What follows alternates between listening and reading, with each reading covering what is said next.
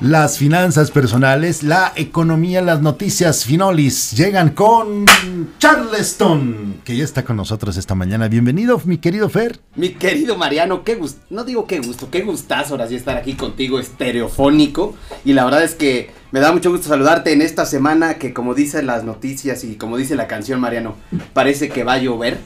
El cielo se está nublando. Pues no vaya a ser el huracán, que es el que te está ladrando. Pues precisamente, es una semana de tormentas, no solamente la tormenta Grace que está allá por, por Quintana Roo, que ya está pegando fuertemente, sino porque también se vienen, y parece que se vienen tormentas financieras. Y empezó esta semana, Mariano, con esto que tú mencionabas de que ahora todos nos vamos a volver expertos en el tema de Afganistán, pero la realidad es que sí, en efecto, pegó mucho el tema de los talibanes tomando el poder y el gobierno allá en Afganistán y esto pone nerviosos a los inversionistas y hace que las bolsas el día de hoy amanecieron a la baja.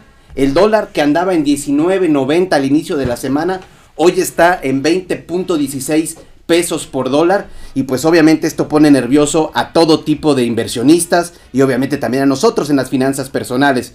Te comento Mariano también que la variable delta que ya has hablado mucho de ella pues pone nerviosos también a muchas compañías, a grandes compañías eh, como a cruceros, como aerolíneas, etcétera, y esto ha pegado también mucho en la inversión extranjera directa.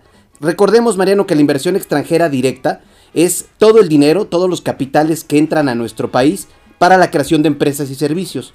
Es muy importante pues permite estimular la competencia, pero sobre todo y bien importante para nosotros, la creación de empleos.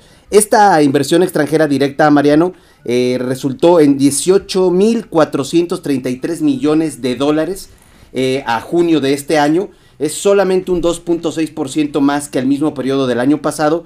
Sin embargo, aún con todo y este numerote tan grande que son 18.433 millones de dólares, todavía lo que fue mucho más arriba de eso son las remesas. ¿Te acuerdas que platicamos de las remesas que entraron millones y millones? Pues bueno, siguen siendo todavía mayor el esfuerzo de los paisanos que viven en, los otros lados que la misma inversión extranjera directa. Que ese es un mérito, por cierto, 100% de los mexicanos que se van a trabajar allá. Aquí no tiene nada que ver el gobierno. Nada que ver, eso ya lo dejamos muy claro. ¿Te acuerdas que lo platicamos, no sé si la semana pasada o la antepasada? En efecto, es un esfuerzo de una transferencia que hacen los connacionales que están no solamente en Estados Unidos, sino en otras partes del mundo, obviamente la mayor parte es de Estados Unidos hacia acá, y que lo hacen directamente a las familias. Un gran esfuerzo de todos ellos y representa así una de las principales entradas de divisas a nuestro país. Y lo que salió hoy en la mañana, Mariano, fue la encuesta de ocupación y empleo que publica el INEGI.